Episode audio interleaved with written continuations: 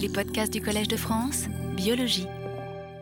Bonjour, euh, bienvenue à ce premier cours euh, que euh, je donne dans le cadre de cette chaire internationale 2007-2008 et qui est intitulé Cellules gliales, neuroénergétiques et maladies neuropsychiatriques. Alors c'est clair que c'est un vaste spectre que je vais essayer de couvrir, mais l'idée et qu'il y a un fil rouge euh, dans ces termes. Pour ceux qui étaient là à ma leçon euh, inaugurale il y a bientôt un mois, j'ai essayé de mettre en lien trois éléments qui sont la neuroénergétique, qui est vraiment le fil conducteur, avec les synapses, donc le fonctionnement neuronal et là où se passe le transfert d'informations, et euh, l'image, euh, parce que, euh, évidemment, les techniques de neuroimagerie qui ont tellement apporté à nos connaissances en neurosciences et neurosciences cliniques sont basées sur la neuroénergétique. Alors, aujourd'hui, je vais donner un cours assez, on va dire, pointu, qui est différent de la, ma leçon inaugurale, dans laquelle je vais essayer de définir les éléments de la neuroénergétique. Qu'est-ce que c'est que la neuroénergétique et euh, quels sont euh, euh, les besoins énergétiques du système nerveux?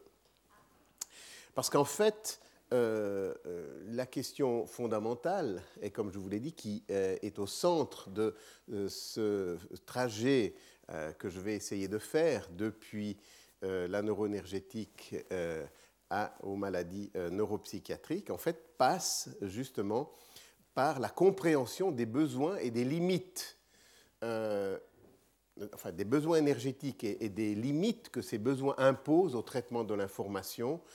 Euh, et juste encore un dernier mot en guise d'introduction, les cellules gliales jouent un rôle fondamental dans la neuroénergétique donc dans, le budget énergétique euh, du cerveau et de ce fait mettre des contraintes au traitement de l'information. Alors voilà, qu'est-ce que c'est que ce terme de neuroénergétique? En fait, c'est un terme assez récent euh, qui a été, euh, je dirais, qui est dérivé de ce qu'on appelle en biochimie générale la bioénergétique, c'est-à-dire les processus qui produisent et consomment de l'énergie dans une cellule. Euh, neuro, le préfixe neuro, signifie qu'on va s'intéresser aux processus euh, qui consomment de l'énergie et qui produisent de l'énergie dans le, cerveau. Et de nouveau, je reviens de temps en temps sur ce fil rouge parce que c'est effectivement un grand écart d'aller des cellules gliales aux maladies neuropsychiatriques en passant par la neuroénergétique. Comme je vous l'ai dit, ces processus qui consomment de l'énergie, qui produisent de l'énergie, sont au centre des techniques d'imagerie qui permettent de visualiser le cerveau en activité dans des conditions normales et pathologiques. Ça, c'est vraiment c'est important de bien placer ça. quel est le fil rouge qui va m'amener euh, de la neurone énergétique aux maladies neuropsychiatriques en passant par les cellules gliales qui jouent un rôle fondamental et en passant par l'imagerie. Alors là, j'ai juste euh, sorti ce que je crois être le, premier événement public euh, de neuroénergétique c'était en fait un colloque qui euh, s'est tenu à Strasbourg en 2002 euh, sous l'égide d'une organisation qui est le Human Frontier Science Program, qui est une organisation internationale qui stimule d'une part les échanges internationaux et d'autre part justement la recherche à la frontière, Human Frontier. Alors elle soutient essentiellement des projets de recherche, mais occasionnellement elle soutient également des colloques et euh, des colloques justement dans des domaines aux frontières des disciplines. Et en fait, étaient réunis là euh, toute une série de neurobiologistes qui, d'une manière ou d'une autre, pouvaient se retrouver autour de cette notion de neuroénergétique. Voilà simplement pour l'histoire, si je puis dire, l'histoire récente de cette nouvelle euh, discipline. Et vous voyez que déjà dans l'intitulé de, de, ce colloque, en fait, il y avait un sous-titre qui indiquait que cette neuroénergétique est importante et euh, relevante pour comprendre l'imagerie fonctionnelle cérébrale. toutes ces techniques qui permettent de visualiser le cerveau au travail et qui, comme je vous l'ai dit, petit à petit, nous amènera euh, aux maladies neuropsychiatriques. Alors, quelques mots pour commencer quand même euh, au niveau de la compréhension, enfin pour expliciter euh, qu'est-ce que c'est que le, les, besoins énergétiques du cerveau, à quoi ça correspond? Et surtout, euh, se réaliser qu'on peut aborder le métabolisme cérébral, parce que finalement, métabolisme énergétique cérébral, c'était l'ancien terme de neuroénergétique, on peut l'aborder à différents niveaux de résolution. On peut d'abord prendre le cerveau comme un organe, comme on prendrait le muscle, comme on prendrait le foie, et de dire, voilà, on va voir combien d'énergie consomme le cerveau par rapport euh, au foie, euh, ou, quels sont les processus biochimiques globaux si on prenait le cerveau comme organe, qui consomme de, euh, et produisent de l'énergie. Alors, quelques données vraiment euh, de, base. En fait, le cerveau est un organe qui a euh, d'importants besoins énergétiques. il constitue finalement essentiellement seulement 2% du, de la masse corporelle, mais en fait, il reçoit 15% du débit sanguin, lui est destiné, 25% euh, de la consommation totale de tout l'organisme de glucose est destinée au cerveau et la consommation d'oxygène est aussi de l'ordre de 20%. Donc vous voyez que les euh, ressources énergétiques de l'organisme sont destinées essentiellement pour un quart, un cinquième, elles sont destinées au cerveau, alors que le cerveau ne constitue que 2% de, euh, la, de la masse euh. Donc, on peut déjà d'emblée dire le cerveau est un organe qui consomme beaucoup d'énergie, et comme quelque part le cerveau est quand même l'organe euh, qui euh, traite l'information en, ligne et hors ligne, enfin qui, fait de nous finalement ce, que, nous sommes, on voit que ce traitement de l'information coûte beaucoup d'énergie. Ça, c'est le premier point simple à poser. Alors, juste quelques valeurs je, les mentionne parce que finalement, on les retrouve sous 36 formulations dans, beaucoup de, textes. Donc là, j'essaye de les regrouper dans une seule, euh, dans une seule euh, avec des, euh, mêmes unités. donc ça, vous semblera un petit peu abstrait, mais disons c'est un point de, repère et ça sera de toute façon parmi l'information supplémentaire qui est sur le, site du, collège. Donc ça sera mis sur le site euh, dans quelques temps, je, pense assez rapidement. Donc, consommation d'oxygène, on a vu, c'est, voilà la valeur, 160 millimoles par 100 grammes par minute. Mais ce qui est important, c'est que le cerveau est un organe qui a ce qu'on appelle un quotient respiratoire de 1. Ça veut dire qu'essentiellement, il consomme du glucose et l'oxyde entièrement. Euh, c'est-à-dire qu'il produit de l'eau et du CO2 euh, à partir du glucose. Ça, c'est ce qui définit un tissu avec un quotient respiratoire de 1. Euh, la consommation de glucose, justement, est de l'ordre de 31 millimoles par 100 grammes par minute. Or, comme ce tissu a un quotient euh, respiratoire de 1, euh, la stoichiométrie toute simple, la biochimie de base, voudrait que pour 1 millimole de glucose avec 6 carbones, il y ait 6 millimoles d'oxygène qui soient consommés, ce qui donnerait en fait une consommation théorique de glucose de 26 millimoles par 100 grammes par minute. Or, on voit que euh, la consommation de glucose est supérieure, elle est l'ordre de 31 millimoles.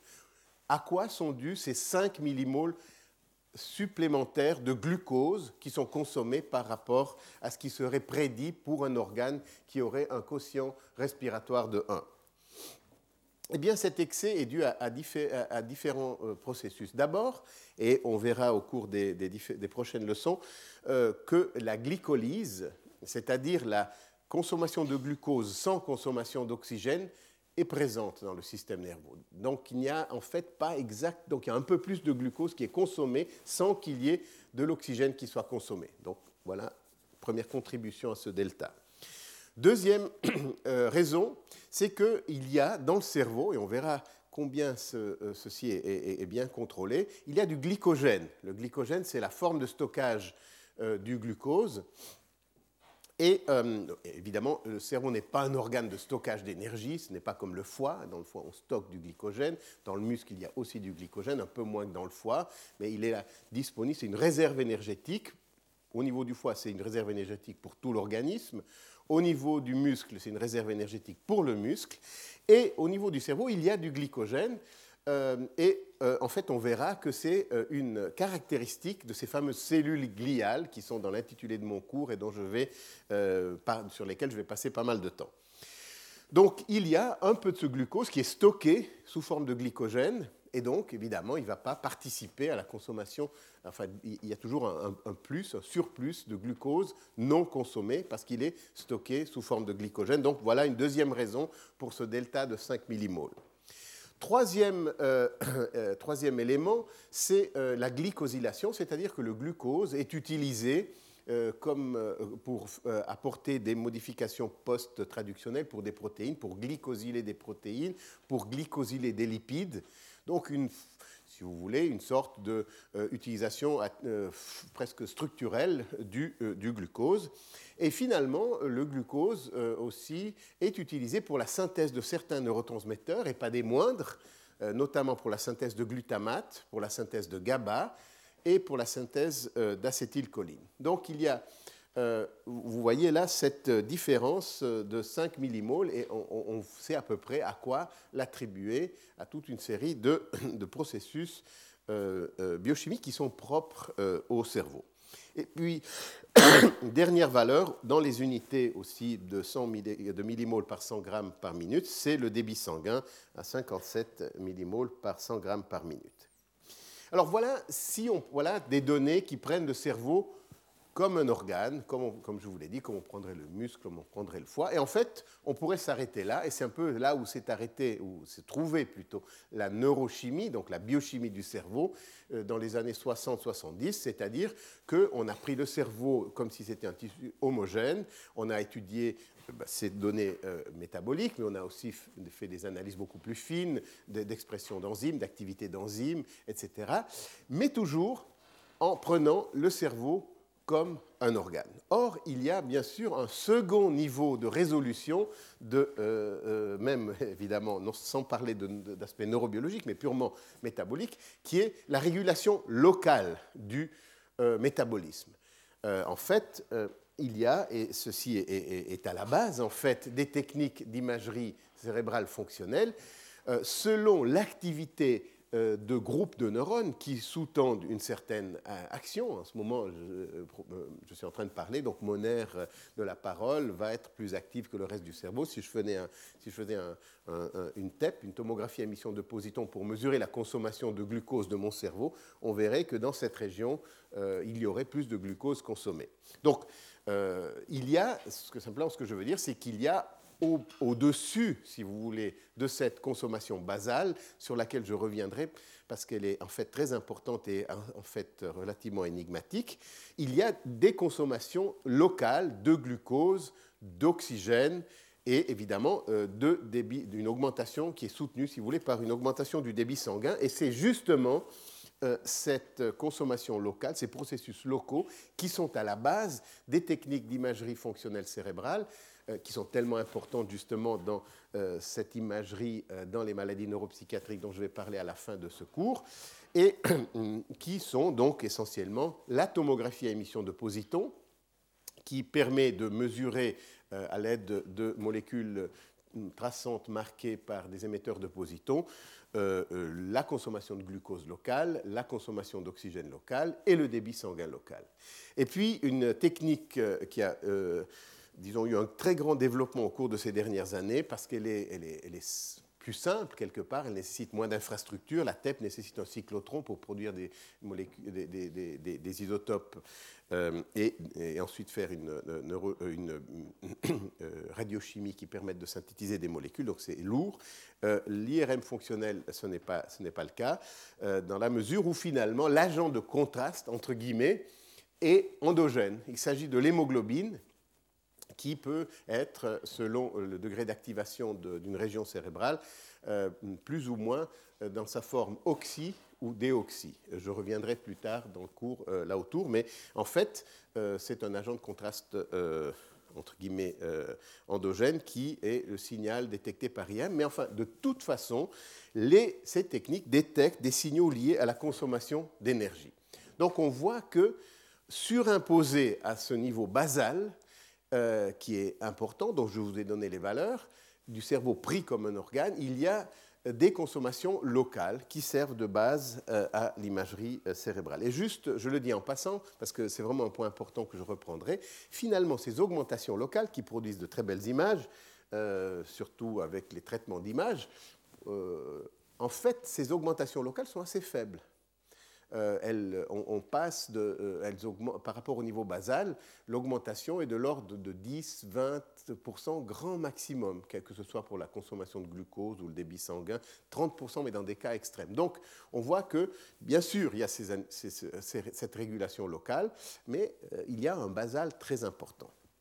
Alors, juste pour la petite histoire, je ne peux pas résister, étant dans ces lieux aussi plein d'histoires, euh, de, faire une très brève histoire de, l'imagerie, juste une diapositive pour vous dire que finalement, probablement, euh, la première euh, technique d'imagerie cérébrale et en fait les premières conclusions dérivées à partir de ces observations concernant la régulation locale datent du milieu du 19e siècle. C'est un physiologiste italien, Angelo Mosso, à Turin, qui euh, en fait euh, avait développé un appareil qui mesurait, comme il disait, des, pulsations euh, vasculaires. Il mesurait probablement des, des, modifications de la paroi vasculaire lors du passage de, de, l'onde systolique, vraisemblablement.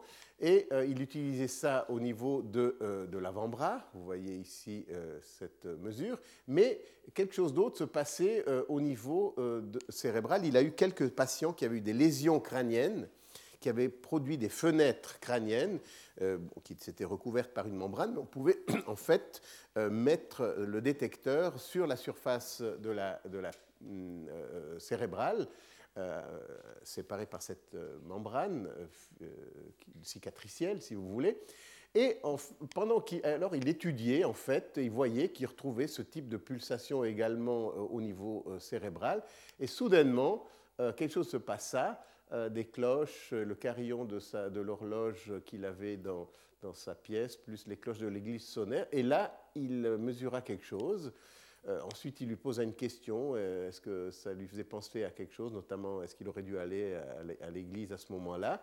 Il répondit, et là, il mit en évidence un changement euh, du profil de cette pulsation. Il demanda, lui posa même question, de faire un petit calcul, il écouta, il répondit, voilà. Enfin, ce qui, ce qui lui permit de, dire qu'il y avait quelque chose qui, euh, euh, au niveau euh, cérébral, qui influençait le débit sanguin, qui était indépendant de la circulation systémique et qui était relié à une activité mentale.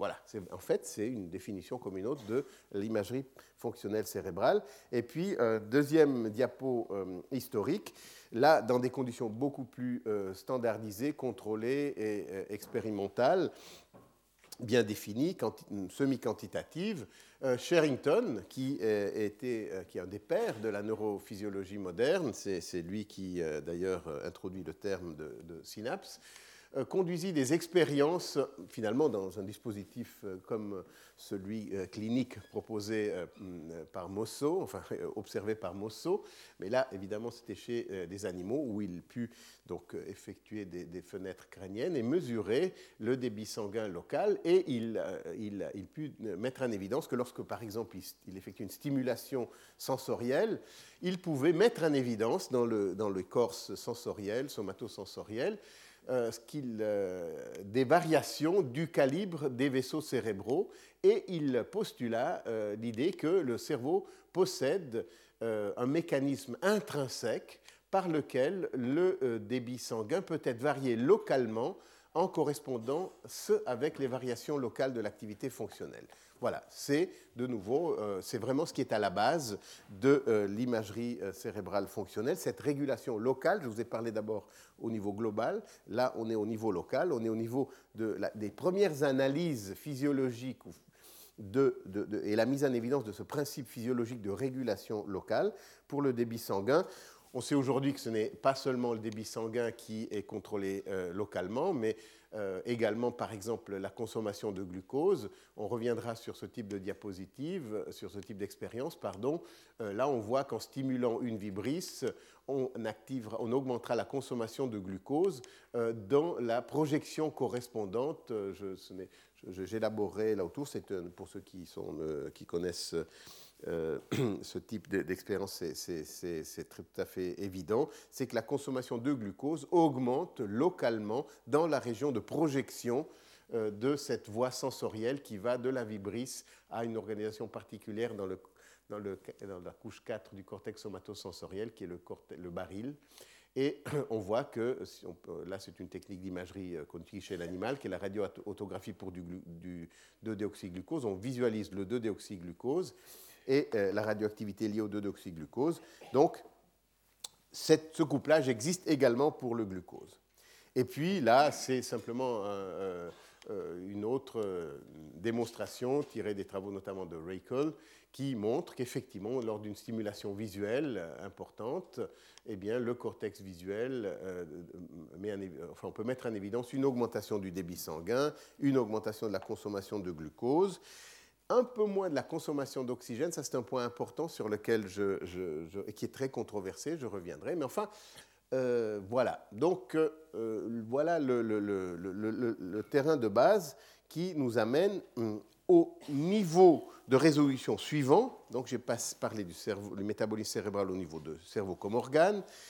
Euh, du métabolisme cérébral et sa régulation locale, bref survol, mais il y a un troisième niveau de résolution qui a émergé au cours de, des 15 dernières années et euh, qui a constitué une des, euh, des, même 20 dernières années, qui a constitué une des lignes de recherche principales euh, de mon laboratoire, qui était la résolution cellulaire.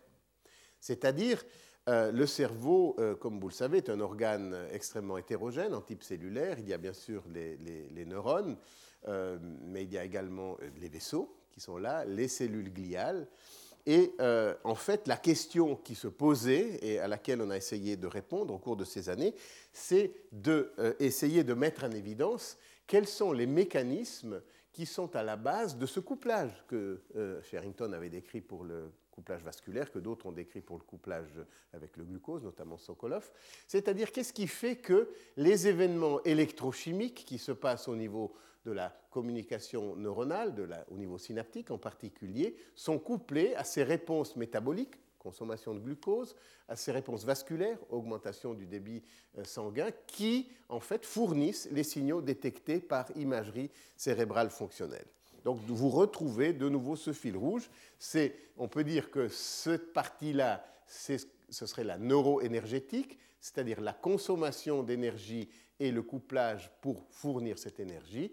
Et euh, vous avez là l'imagerie, cette imagerie de nouveau qui est, importante pour, euh, et qui a été trouvé des applications récentes dans le domaine de la neuropsychiatrie. Alors, avant de, je, vais vous parler, bien sûr, ça, ça, occupera plus ou moins les deux prochaines leçons, quels sont les mécanismes cellulaires et moléculaires de ce couplage. Mais euh, se pose une question que j'ai mis en titre de cette leçon d'aujourd'hui, les fondements de la neuroénergétique, c'est-à-dire quels sont les processus neuronaux en particulier, mais disons quels sont les processus qui coûtent de l'énergie au niveau du cerveau? Et là, je vais rentrer dans une euh, analyse assez fine. Il y a différentes euh, tentatives qui ont été faites depuis, je dirais, 5-6 ans pour vraiment constituer, construire ce que l'on appellerait un budget de la consommation d'énergie euh, du cerveau. Qu'est-ce qui coûte tellement d'énergie au cerveau, aussi bien en conditions basales qu'en conditions stimulées? Et il y a deux ou trois groupes qui s'y sont attelés. Euh, je vous le dis d'emblée, je pense qu'aucun des trois euh, ne rend compte de manière entièrement satisfaisante de ce budget, mais il faut bien commencer quelque part. C'est donc un processus en cours qui doit être pris. Nous allons d'ailleurs nous y, remettre maintenant avec un groupe de, bioinformaticiens euh, à Lausanne et à Zurich. Mais euh, comme je vous le disais, il faut partir quelque part. Il faut essayer de voir finalement qu'est-ce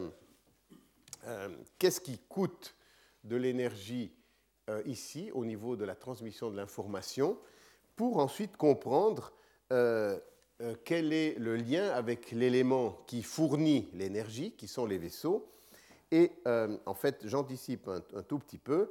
un élément cellulaire qui est fondamental dans ce couplage, c'est-à-dire dans la détection des besoins énergétiques et la fourniture d'énergie, c'est une cellule euh, particulière du système nerveux, une cellule non neuronale que l'on appelle euh, l'astrocyte, euh, dont j'aurai l'occasion évidemment de, parler en, détail. Mais le point que je veux faire aujourd'hui, en ce début de, série de cours, c'est que l'on doit vraiment, quand on s'intéresse à la neuroénergétique, on doit définir, on doit prendre en compte ce que j'aime bien appeler l'unité neuroénergétique.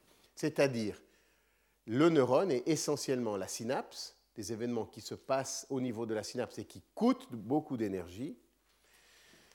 L'astrocyte qui est associé à cette synapse et qui consomme un peu d'énergie, mais surtout qui est le, euh, site de mécanismes qui permettent de coupler ses besoins d'énergie à la fourniture d'énergie, et bien sûr le capillaire qui est la source de l'énergie. Donc voilà ce qui sera au centre finalement de ce cours. chaque fois que vous verrez une image d'imagerie fonctionnelle cérébrale, qu'on parlera de consommation d'énergie, de couplage, de tout ce que vous voulez, c'est cette unité neuroénergétique qu'il faut avoir à l'esprit. On ne peut pas simplement s'intéresser à la consommation d'énergie des neurones sans prendre en compte les astrocytes et euh, les capillaires qui sont associés. Alors, une question, comme vous voyez, je viens euh, d'anticiper un tout petit peu en vous, euh, pointant finalement le niveau synaptique et, ce qui est autour, c'est-à-dire le capillaire et, pardon, l'astrocyte et le capillaire, comme étant le, consommateur principal d'énergie.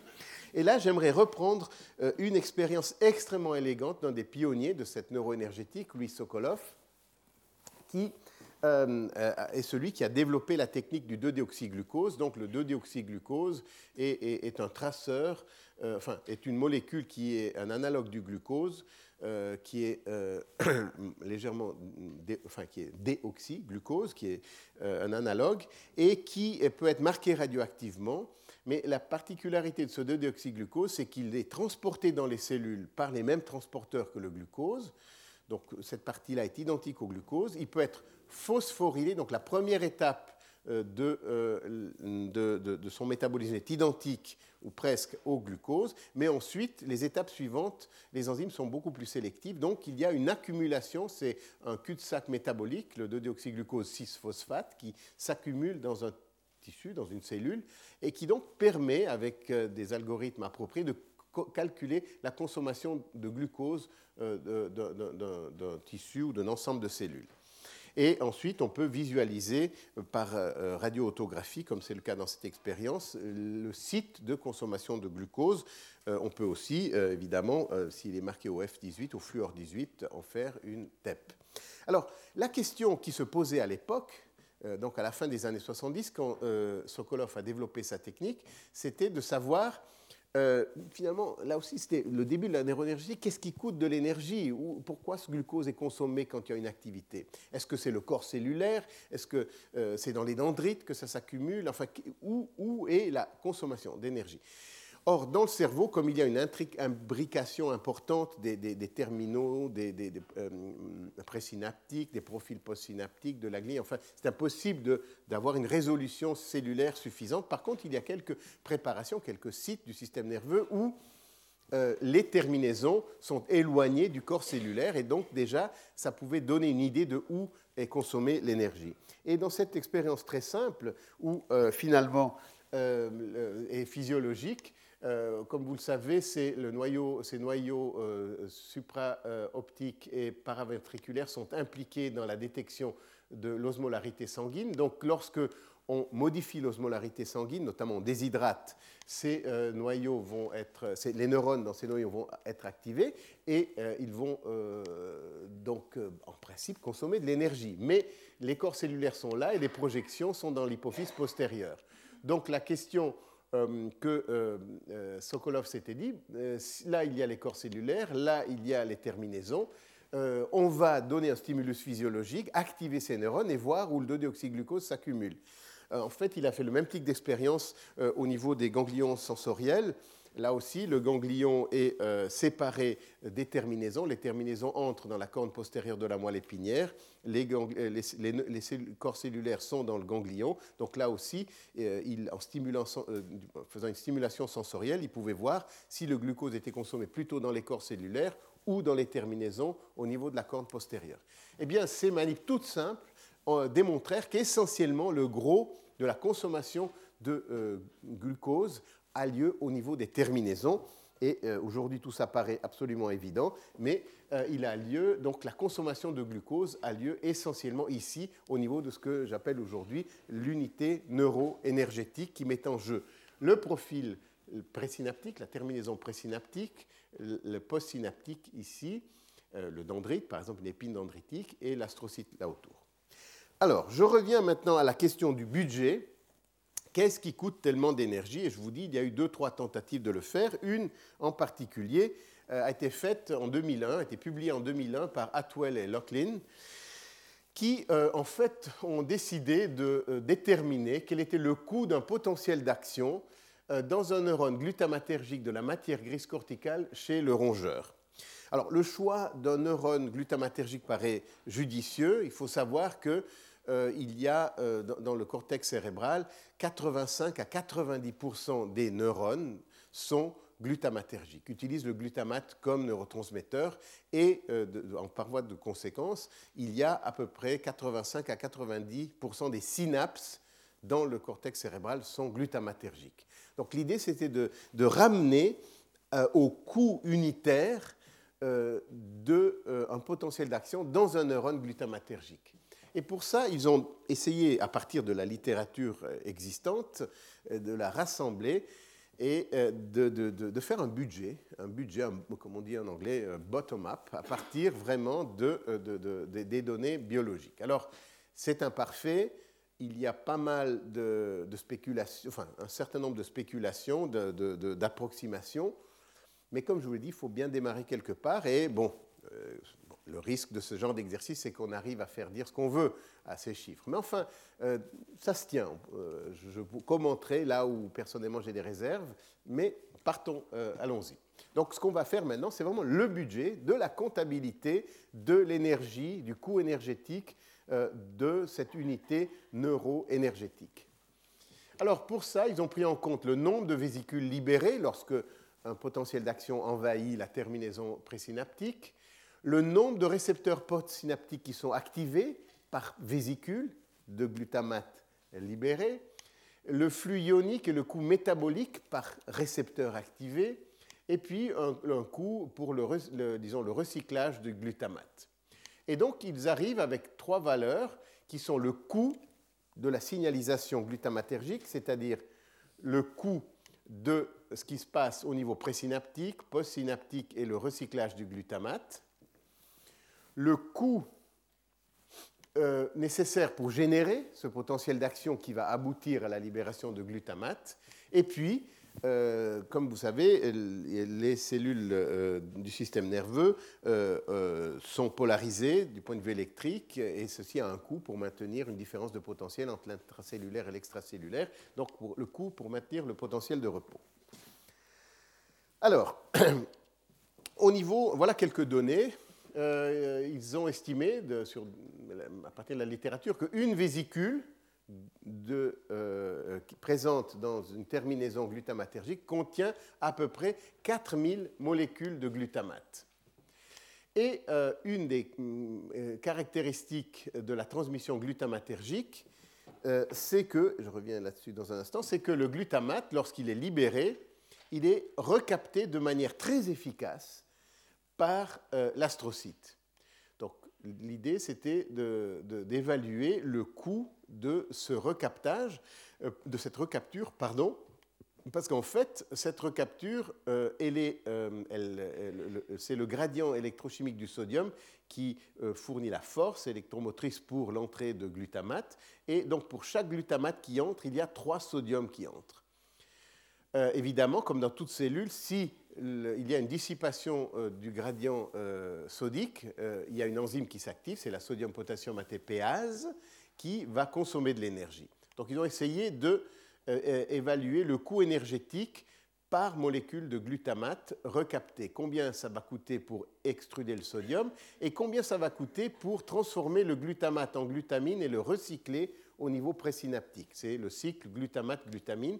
C'est une manière, en quelque sorte, de, pour la terminaison axonale de récupérer le glutamate qui est libéré. Alors, le premier coup, ce coup est assez facile. On sait que pour extruder les trois sodiums qui viennent avec le glutamate, ça coûte un tour de la pompe, donc ça coûte un ATP. C'est assez facile à calculer. Euh, il faut savoir qu'il euh, y a également un proton qui entre et euh, ceci, le rétablissement de, ce gradient coûte un, un, sodium, vu que c'est un échange proton-sodium, qu'il faut ensuite ressortir ce sodium. Ça coûte donc 0,33 ATP. Voilà donc pour une première estimation du coût d'extruder, de, de, de, rétablir euh, l'homéostasie sodique lorsque du glutamate entre. Mais ce glutamate, je vous ai dit, il est en partie recyclé, mais il est aussi métabolisé dans, euh, dans, l'astrocyte.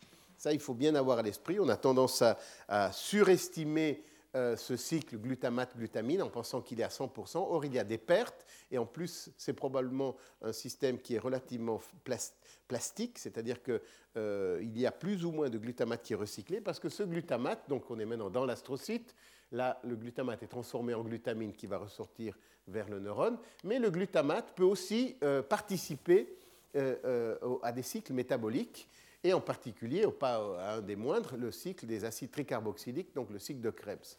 Donc le glutamate peut être transformé en alpha-cétoglutarate, qui est un intermédiaire du cycle de Krebs. Euh, il peut être transformé en, euh, alpha-cétoglutarate soit directement par la glutamate déshydrogénase, soit par des enzymes qui, au passage, produisent de l'aspartate ou de l'alanine. Donc, juste avoir à l'esprit que le glutamate qui provient du neurone comme neurotransmetteur peut soit retourner sous forme de neurotransmetteur, entre guillemets, modifier la glutamine qui reproduira ensuite du glutamate, mais peut aussi entrer dans les échanges métaboliques au niveau de l'astrocyte et en fait fournir de l'énergie à l'astrocyte. Parce que si euh, il y a du euh, alpha-cétoglutarate qui est formé à partir de ce glutamate, c'est de l'énergie. Mais comme très souvent, pour produire l'énergie, ça coûte un peu d'énergie d'abord, il faut, il faut, investir de l'énergie. Donc tout ce processus, la transformation en glutamine coûte en fait un ATP, enfin coûte et en fait de 11 000 molécules d'ATP. Donc euh, c'est pas, enfin on verra, on verra. Pour l'instant c'est des chiffres un peu absolus, mais on verra que c'est pas ce qui coûte le plus cher, mais c'est un certain coût. Ensuite, Donc, on, vient de voir ce qui se passe dans ce cycle-là, qui est vraiment le, recyclage du glutamate. Mais euh, tout de même, la fonction principale du glutamate, ce n'est pas d'être capté par l'astrocyte, c'est de déclencher des processus euh, post-synaptiques en agissant sur des récepteurs non NMDA, NMDA et euh, métabotropes et activer des conductances sodiques, calciques et aussi des processus de signalisation intracellulaire.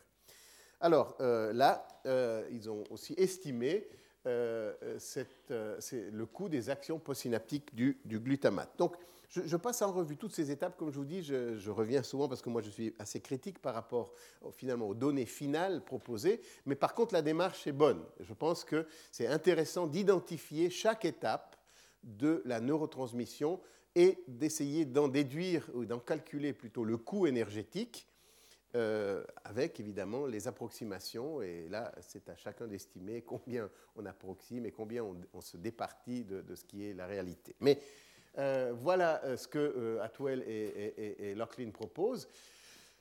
ils proposent que, de nouveau en prenant des données de la littérature, la libération d'une vésicule de glutamate, donc qui contient 4000 molécules de glutamate, va activer 15 à 50 canaux non NMDA qui ont des temps d'ouverture assez brefs. Ce sont des canaux qui s'inactivent rapidement, enfin des récepteurs canaux, de, donc de 1 à 5 millisecondes, et qui ont des conductances assez petites, de 11 à 13 picosiemens.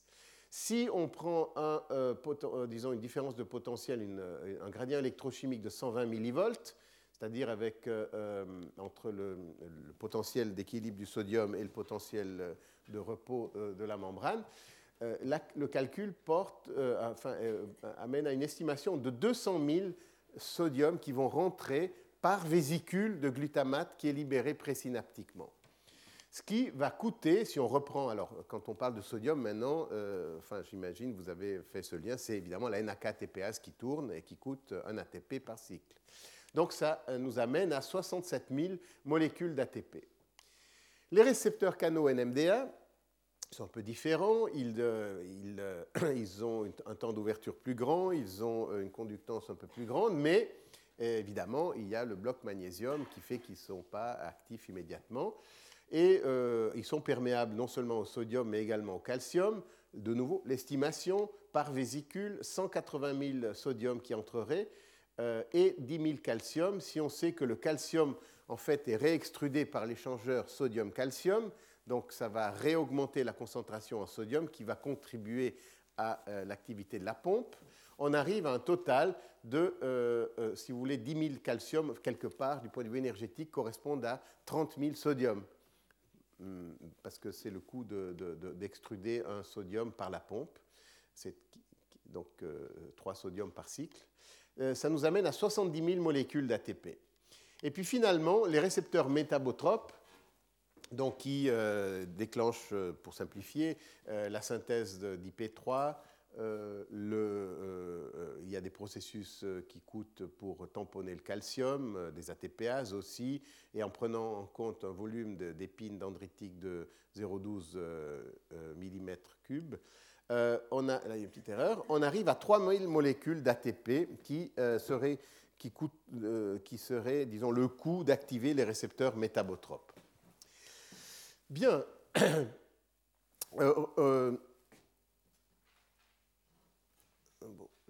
Euh, donc on vient de voir ce qui se passe ici. On a vu le cycle, le recyclage. On vient de voir ce qui se passe quand on active ces récepteurs et les récepteurs métabotropes. Maintenant, la question est qu'est-ce qui se passe lorsque le potentiel d'action envahit la terminaison présynaptique Il y aura une dissipation du gradient calcique. Le calcium va augmenter pour faciliter cette, et, et de ce fait faciliter la libération. Donc, quel est euh, le coût énergétique au niveau présynaptique en termes de flux de calcium et également d'un coût intrinsèque du processus de libération, donc de la fusion par euh, les protéines euh, complexes que, que, et autres ont mis en évidence, des camilli, etc., pour libérer le glutamate et ensuite recycler cette vésicule. Alors là, les estimations sont les suivantes. Donc l'idée, c'est que euh, en fait, un potentiel d'action va euh, mobiliser ou va plutôt euh, dissiper le gradient calcique de manière à, augmenter le calcium, enfin, en termes de, nombre de ions, 1 fois 10 à la puissance 4 ions calcium par vésicule libérée. Donc, de nouveau, le calcium, le, gradient calcique est rétabli par l'échangeur sodium-calcium, ce qui va coûter de l'ATP euh, par l'ATPase, la NAK-ATPase. Et là, ils estiment 21 ATP par vésicule. Euh, il y a de nombreuses protéines qui sont phosphorylées hum, par ce, euh, dans le processus qui aboutit à la libération de neurotransmetteurs. Et l'estimation est qu'en fait, il y a 400 ATP par vésicule qui sont consommés. Donc, vous voyez que le processus présynaptique ne coûte pas trop cher, mais enfin, voilà le coût. Et euh, bien sûr, ensuite, il y a un coût important, enfin important. Voilà, ça c'est la grande, la grande question. Les, euh, estimations jusqu'à finalement ces travaux de euh, Atwell et Locklin étaient que le potentiel d'action coûtait pas très cher. D'après les estimations de Locklin et Atwell, en fait, il coûte cher. Et peut-être la différence, c'est que euh, Atwell et Locklin, à juste titre, ont euh, étudié, ont calculé ça pour un axone non myélinisé, comme l'on trouve dans la matière grise. Et évidemment, le coût énergétique d'un axone non myélinisé est plus grand qu'un axone, euh, myélinisé, pour, toutes sortes de raisons que, que, que, je pourrais discuter peut-être à l'occasion. Mais essentiellement, c'est que le coût énergétique est regroupé au niveau des nœuds de Ranvier les ATPases sont là au nœud de Ranvier. La dissipation des gradients sodiques se fait uniquement au nœud de Ranvier, ou pratiquement, et pas tout le long de la surface euh, de, l'axone. Donc euh, c'est énergétiquement intéressant. La myélinisation, en plus d'apporter une augmentation de la vitesse de conduction, a aussi, est intéressante du point de vue énergétique. Mais il se trouve que les axones intracorticaux dans la matière grise sont non myélinisés. Alors, coût du potentiel d'action. Alors, ils estiment que la propagation du potentiel d'action dans le cortex est de l'ordre de 4 cm. Pour dépolariser 100 millivolts euh, un axone non myélinisé euh, de 4 cm et de 0,3 microns de diamètre avec une capacitance de 1 microfarad par centimètre cube, euh, il faut 3,77 10 à la puissance 11 coulombs, qui correspond en fait à ce nombre de ions sodium. En fait, c'est pour euh, charger la capacitance membranaire et pour euh, dépolariser, il faut faire passer des charges positives de l'extérieur à l'intérieur sous forme de sodium par les canaux sodiques voltage dépendants de euh, cet ordre-là. Euh, il estime pour le soma, ils estiment une certaine valeur, une certaine dépolarisation, et aussi pour les dendrites, et là c'est euh, groupé calcium et sodium, cette valeur-là. c'est là où on peut, d'ailleurs, une des choses qu'on peut discuter. Mais enfin, le résultat de tout ça dans la comptabilité fait qu'un potentiel d'action va coûter 3,84 fois 10 à la puissance 8 molécules euh, d'ATP.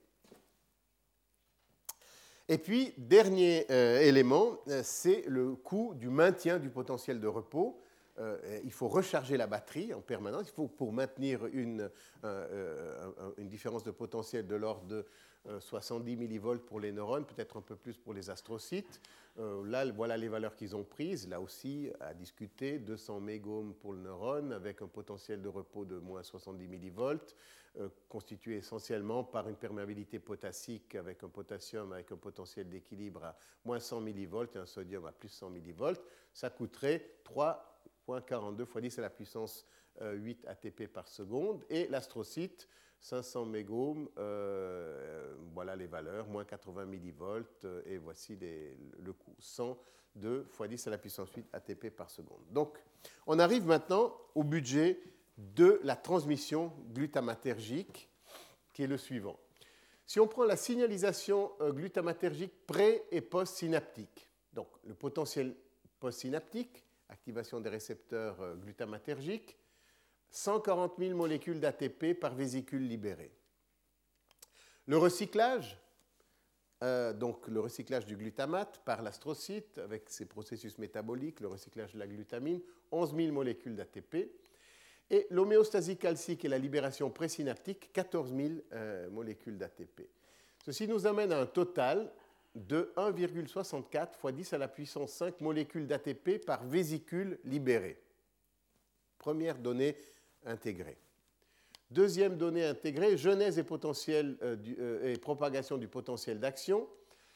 Euh, le rétablissement du gradient sodique dissipé par un potentiel d'action, donc c'est toutes les charges qui ont passé pour charger la, capacitance et pour dépolariser à l'intérieur de, la face interne de la, membrane, donc le, sodium essentiellement.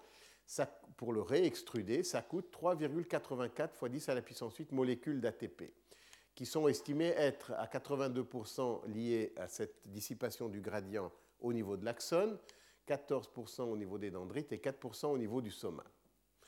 Alors, maintenant, euh, ça, c'est les coûts euh, comme ça pris dans leur isolement, mais en fait, euh, euh, lorsqu'un potentiel d'action est généré, finalement, quelle va être la, quantité de vésicules libérées C'est ça la question euh, à, aborder et à approximer. Alors, l'approximation, basée notamment sur des travaux alors, très quantitatifs de Breitenberg et Schütz, propose qu'un potentiel d'action puisse évoquer la libération de glutamate au niveau de 8000 bouton synaptique. Mais euh, évidemment, la probabilité de libération dépend de la fréquence. Plus la fréquence est élevée, euh, en fait, euh, moins la, probabilité sera grande. Et eux, ils ont estimé qu'à 4 Hz, la probabilité est de 0,25, donc de, de, 25%. Ce qui veut dire que depuis ces 8000 boutons, il y aurait une libération de 2000 vésicules. Alors, si on, calcule le coût euh, unitaire euh, de, la libération de vésicules fois 2000, on arrive à 3 fois 3 à 28 fois 10 à la puissance 8 molécules d'ATP euh, qui seraient libérées par un potentiel d'action.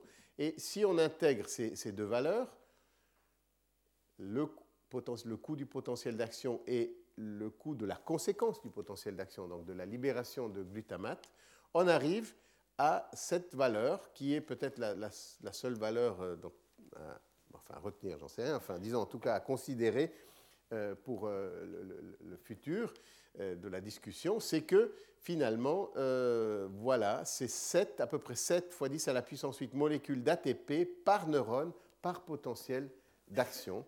Voilà le coût de la transmission glutamatergique. Alors, euh, maintenant, ça c'est pour un potentiel d'action. Si on prend, et là de nouveau les estimations, euh, il y a une approximation qui est faite sans aucun doute, euh, quelle est la fréquence de décharge moyenne des neurones dans le cortex? Alors évidemment, il, y a une grande différence. mais une grande variabilité, en plus selon euh, qu'il s'agit de neurones, euh, bon là on est dans les neurones excitateurs, mais il faut savoir que les neurones inhibiteurs déchargent à des fréquences plus élevées. Enfin, l'estimation qui est faite est de 4 euh, Hertz, et donc ils arrivent en reprenant le coût du potentiel d'action, le coût, disons, le coût consolidé euh, de, ce qui est des événements présynaptiques, postsynaptiques et du recyclage ici, euh, ce qui nous amène à quelque chose de cet ordre-là, à 2,85 fois 10 à la puissance 9 ATP par neurone par seconde. Si on y ajoute le coût du maintien du potentiel d'action, voilà le coût de euh, un neurone glutamatergique qui décharge à 4 Hz dans le cortex euh, cérébrale de euh, rongeur, c'est-à-dire 3,29 fois 10 à la puissance molécule d'ATP par neurone. Si on prend des valeurs de Breitenberg et Schütz euh, qui ont effectué une étude quantitative très, très intéressante, c'est un petit livre que je recommande, qui a une dizaine d'années, mais, mais, qui est tout à fait d'actualité. On arrive et qu'on prend donc en considération le fait qu'il y a euh, à peu près 9 fois 10 à la puissance 7 neurones par centimètre cube, donc par gramme. Euh, la prédiction, à partir de toutes ces valeurs, c'est qu'il euh, y aurait une consommation de 30 ATP par micromole, par gramme, par minute, qui serait consommée par la matière grise. Et ce qui est mesuré par la technique de, déoxyglucose et la consommation d'oxygène tirée de, de la littérature, mais Sokolov et al., on arrive à quelque chose de cette même ordre, c'est-à-dire 30 à 50. Évidemment que si vous modifiez la fréquence, vous décidez qu'il y a une autre fréquence de décharge, vous arriverez à, un autre coût. C'est pour ça que je dis que finalement, ces mesures, on leur fait dire un peu ce qu'on veut, naturellement. C'est le propre de ces simulations et de ces estimations. Donc, euh, je reviens sur le point euh, fondamental que je pense que la démarche est intéressante. Je pense qu'il y a euh, pas mal d'approximations, certaines peut-être euh, euh, qui, amènent à des, données évidemment que l'on veut trouver, mais ça donne un point de départ.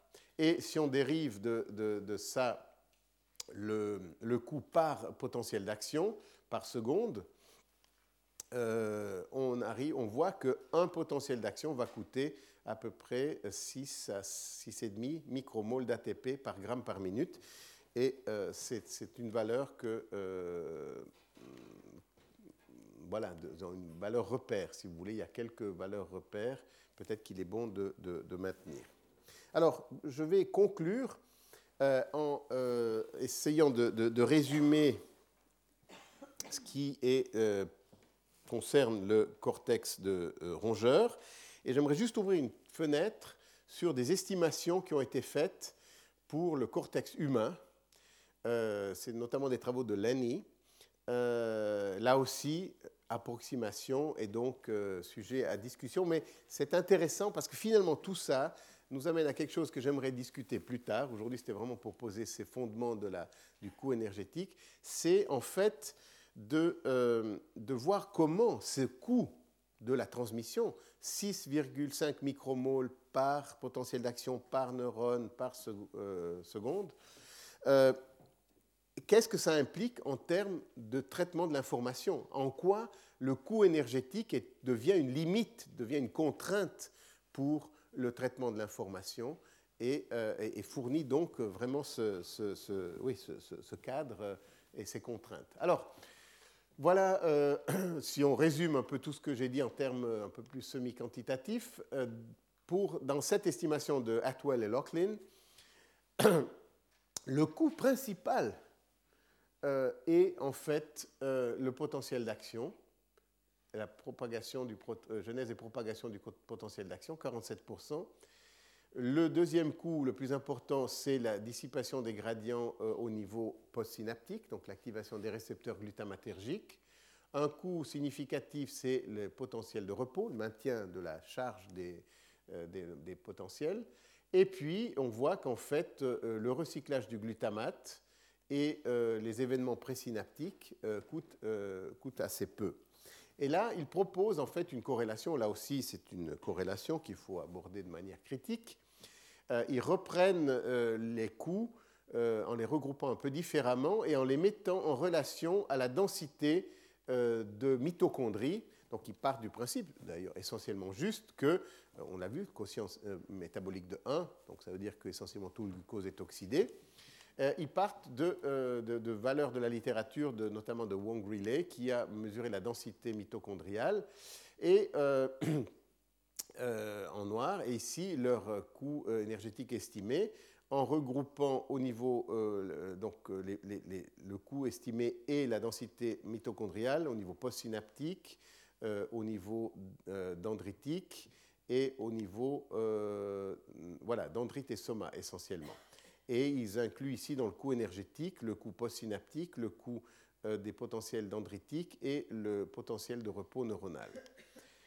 Ici, la densité au niveau des mitochondriales au niveau des terminaux axonaux et le coût énergétique euh, du potentiel d'action et euh, de la partie présynaptique, et finalement ici la densité mitochondriale gliale et le coût euh, énergétique au niveau, glial, au niveau glial, donc le potentiel de repos et le recyclage. Je pense que cette donnée de la densité mitochondriale gliale peut être discutée.